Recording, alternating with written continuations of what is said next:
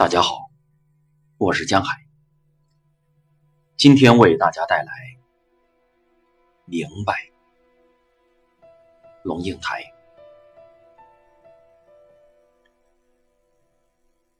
二十岁的时候，我们的妈妈五十岁，我们是怎么谈他们的？我和嘉轩在一个狱足馆按摩，并排懒坐。有一句没一句的闲聊，一面落地大窗，外面看不进来，我们却可以把过路的人看个清楚。这是上海，这是衡山路。每一个亚洲城市都曾经有过这么一条路。餐厅特别时髦，酒吧特别昂贵，时装店冷气极强，灯光特别亮。墙上的海报一定有英文或法文写的“米兰”或“巴黎”。最突出的是走在街上的女郎，不管是露着白皙的腿，还是纤细的腰；不管是小男生样的短发配牛仔裤，还是随风飘起的长发配透明的丝巾，一颦一笑之间都能辐射美的自觉。每一个经过这面大窗的女郎，即使是独自一人，都带着一种演出的神情和姿态，美美的走过。他们在爱恋自己的青春。嘉轩说：“我记得呀，我妈管我管得烦死了。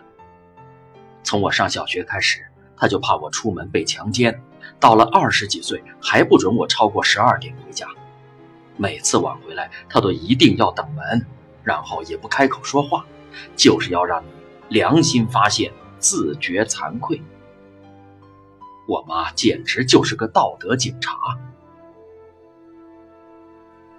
我说，我也记得呀，我妈给我的印象最深的就是她的放肆。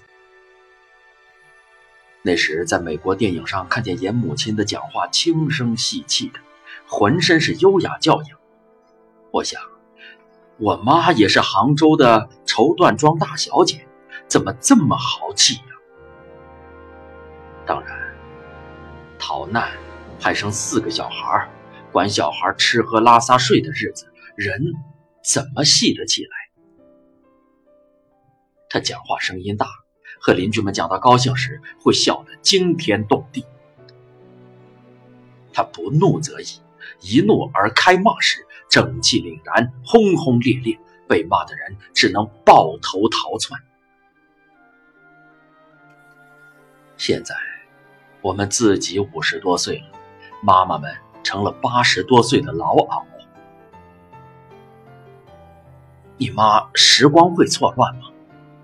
他问。会呀，我说。譬如有一次带他到乡下看风景，他很兴奋，一路上说个不停。这条路走下去，转个弯儿，就是我家的地。或者说，啊，你看，你看，啊，那个山头，我常去收租，就是那里。我就对他说：“妈，这里你没有来过了。”开骂了，乱讲！我就住在这里，我家就在那山谷里，那里还有条河，叫新安江。我才明白，这一片台湾的美丽山林，仿佛浙江，使他忽然时光转换回到了自己的童年。他的眼光发光，孩子似的指着车窗外。佃农在我家地上种了很多杨梅、桃子。我爸爸让我去收租，佃农都对我很好，给了我一大堆果子带走。我还爬很高的树呢。你今年几岁，妈？我轻声问他。他眼神茫然。想了好一会儿，然后很小声地说：“我，我妈呢？我要找我妈。”嘉轩的母亲住在北京一家安养院里。开始的时候，他老说有人打他，剃他头发，听得我糊涂啊。这个山羊院很有品质。怎么会有人打他呢？贾轩的表情有点忧郁。后来我才弄明白，原来他回到了文革时期。年轻的时候，他是工厂里的出纳，被拖出去打，让他洗厕所，把他剃成阴阳头。总之，就是对人极尽的侮辱。在你最衰弱的时候，却回到了最暴力、最恐怖的世界。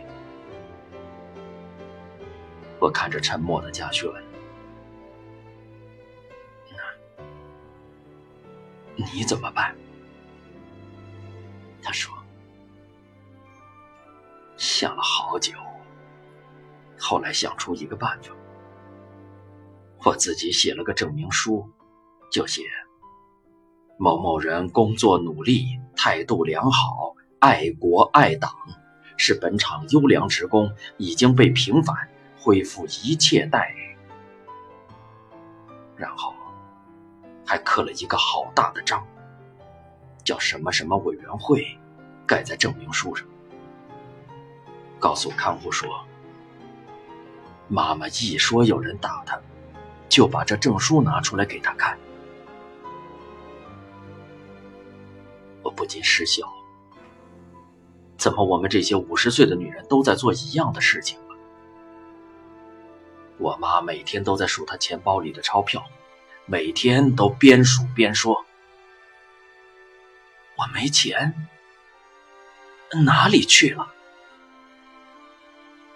我们跟她解释说，她的钱放在银行里，她就用那种怀疑的眼光盯着你看。然后还是时时刻刻紧抓着钱包，焦虑万分。怎么办呢？我于是打了一个银行证明，此证明某某女士在本行存有五百万元整。然后下面盖个方方正正的章，红色的，正的反的连盖好几个，看起来很衙门，很威风。我交代引用，他一提到钱，你就把这证明拿出来让他看。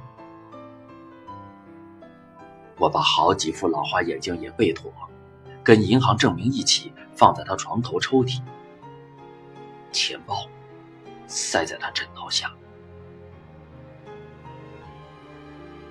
按摩完了，嘉轩和我的妈妈手机技术交换也差不多了。落地窗前，突然又出现一个年轻的女郎，宽阔飘逸的丝绸裤裙，小背心露背露肩又露腰，一副水灵灵的妖娇模样。她的手指一直绕着自己的发丝，带着给别人看的浅浅的笑，款款行走。从哪里来，往哪里去，心中渐渐有一分明白。如月光泻地。